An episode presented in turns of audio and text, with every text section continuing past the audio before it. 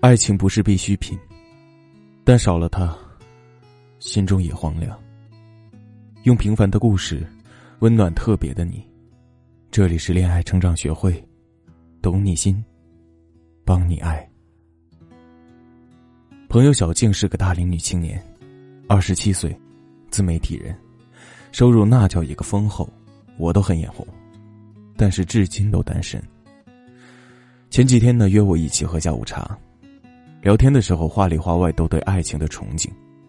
喝着咖啡，看着一对对情侣从窗前路过，突然说了一句：“ 真羡慕他们年纪轻轻的就能找到对象，我怎么就找不到呢？”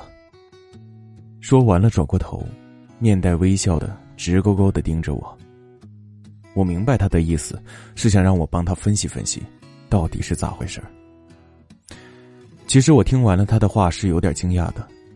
因为我之前一直以为是她不想找男朋友，以她这么优秀的条件，男朋友还不是一抓一大把的。然后我放下杯子问她：“是不是你找男朋友的标准太高了呀？”“什么呀？所有人都这么说，我找男朋友标准很低的好不好？”她表现的一脸嫌弃，对我的提问嗤之以鼻。那你说，什么标准？我端正了一下我的坐姿。身高啊，体重啊，样子呀，有没有钱啊都不重要，就是感觉对了就可以啊。说完了，一脸失落和委屈的表情，好像自己就是一只流浪的小野猫，这么可爱，可惜就是没人捡回家。这句话听完之后呢，我相当的无奈，咂巴咂巴嘴。大姐，您这要求已经高到没有上限了好吗？其实小静不是个例，很多女生都面临着这样的问题。他们收入高、素质好、三观正，但就是找不到男朋友。有人给他介绍了对象，也几乎都谈不成。再问问什么原因的时候，他们回答基本都是感觉不对，却从来不承认自己的要求高。首先，“感觉”这个词是什么意思呢？对于人来说，就是很抽象的，看不见摸不着。这样的概念确实让很多人觉得这个择偶标准很低。个子矮的男人觉得有机会了。没钱的男人觉得有机会了，颜值普通的男人觉得也有机会了，但是恰恰忽略了这个词的主观色彩很浓重。感觉真正的定义只有那个找男朋友的女人知道。虽然不要求身高，但是我的感觉告诉我不能低于一米八。虽然不要求男人有钱，但我的感觉告诉我月收入不能低于五万。虽然不要求颜值，但我的感觉告诉我怎么也得跟刘德华一样有气质。无形当中，这部分女孩子把自己的择偶标准提升到了完全没有标准的高度，而这个高度，连她自己都不知道有多高。逢人问都说自己择偶标准很低的，久而久之，自己也开始相信自己的择偶标准很低了。就像戈培尔效应说的那样，重复是一种力量，谎言重复一百次就会成为真理。其实要真细数起来，小静之前也谈过几次恋爱，她说。刚开始的第一印象还挺好的，感觉也对，可是时间一长，我就发现他生活中有的行为作风根本不是我想的那样，所以我觉得也没有必要坚持了，不然以后也是煎熬。我发现小静想要的爱情是种天造地设的契合感，最好两个人从行为举止到三观高度都契合，可是这样的感情这个世界上根本就没有啊，或者说小静对待爱情过分的感性。他以为爱情可以是安徒生童话般的浪漫，忽略了爱情里面有生活、有摩擦、有惊喜、有意外。恋爱的时候可以借山而居，我挑水你种田，夕阳西下，余晖洒向我们的茅草屋。门口躺着懒洋洋的猫，眯着眼。院子里有几只毛茸茸的小鸡在啄米，狗狗正在转着圈咬自己的尾巴。一排排篱笆栅栏，这画面怎么看都像一幅画。可是画里没有鸡的粪便、狗的破坏、猫的老鼠、雨天的泥泞、雪天的寒冷。涂磊说过：“这个世界上根本不存在生下来就为你准备好的爱人，情投意合是爱情的上半场，彼此的默契是假象，因为彼此都隐藏了最真实的一面，而只是互相迎合。志同道合才是爱情的下半场，当彼此袒露自我，否定与矛盾便油然而生。”当直面生活的现实，争吵与矛盾便无休无止。这个世界上没有轻易成功的爱情。感觉在爱情的前半程是可以伪装的，极具欺骗性。莫不如把择偶标准直接摆在桌面上做比较。一，择偶标准具象化。其实正确的择偶标准应该是有具象的要求才对，不然感觉这种浓厚的主观标准是会随时倒戈的。当初的感觉属于二十七岁的感觉，等到三十岁的时候一定会发生变化。索性直接问问自己，想要的男朋友是个什么样子的人？比如他有健硕的身材，有深厚的文化底蕴，正确的世界观，甚至大眼睛、小嘴巴、短头发什么的，都可以成为标准。只有这样，你才会知道这个男人哪里让你着迷。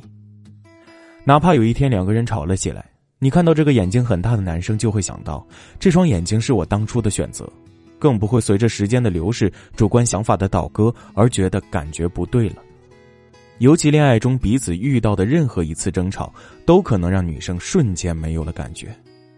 感觉不但可以倒戈，也可以培养。跟一个符合自己审美标准的人培养感情也很享受啊。二，择偶不是追星。偶像在粉丝眼里是近乎完美的人，他的言谈举止和行为作风都会成为粉丝追逐的理由。但是要记得，明星再好，你看到的也只是他片面的好，而爱人就不一样了，是三百六十度出现在你面前的。所以，不要把心中的偶像或者脑海中杜撰出来的人物跟爱人对比，两个人不合是常态，而合就是惊喜了。真正的爱情是这样的：有时候你很爱他，有时候真想一枪崩了他。大多数时候你在买枪的路上碰到了他爱吃的菜，买了菜，却忘记了买枪，然后过了几天一想，不行，还得买枪。我宁愿相信两个人之间有一点匪气。我见过很多幸福却互相伤害的爱情。同事艾米结婚五年了，感情生活一直很好。她总是直来直去的对她老公说：“别躺沙发上玩手机了，小心看瞎你的狗眼啊！”然后恶狠狠的扔给他一个抱枕：“再喝这么晚回来，老娘就让你在门外过夜。”其实呢，自己早在老公进门前就放好了洗澡水。天这么冷，不多穿点冻死你活该。然后把一身大衣给他披上了。在真爱的字典里没有客气一说，我们用一生的努力，不就是想无限接近彼此的心里吗？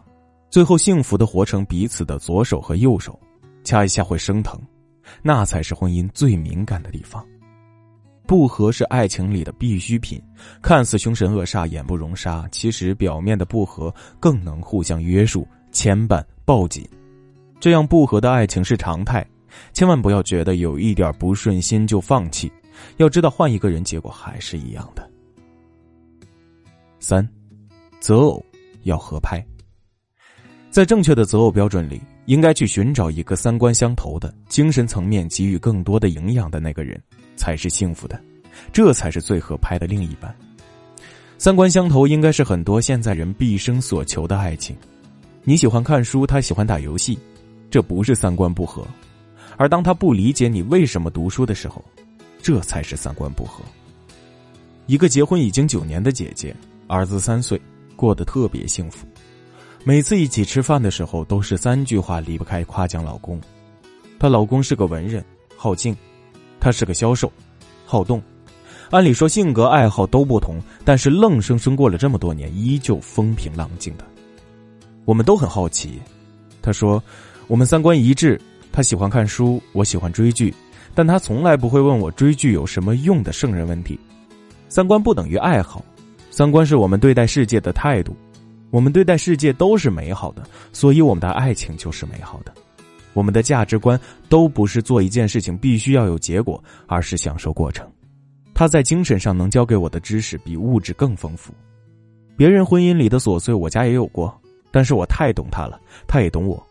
任何一次争吵，最后都演变成了一次学术研究。夫妻之间矛盾一定有，但是解决矛盾的方法取决于两个人的处事态度。我们的态度一样，所以矛盾就很容易消解了。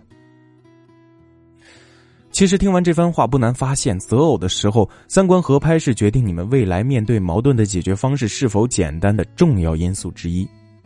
三观合拍是择偶的必要条件。所以，姑娘们，千万不要再抱着感觉不撒手了。我们必须从感觉中解析出具体的要求，进而才能有一个准确的择偶方向。这是脱单中的第一步，也是很关键的一步。那么问题来了，我们要怎样从虚渺的感觉中分析出明确的择偶标准呢？添加我的助理咨询师微信“恋爱成长零零二”，是恋爱成长的全拼加零零二，让我们来帮你理清头绪，踏出寻找幸福路上的第一步吧。好了，今天的节目就到这里结束了，晚安，宝贝们。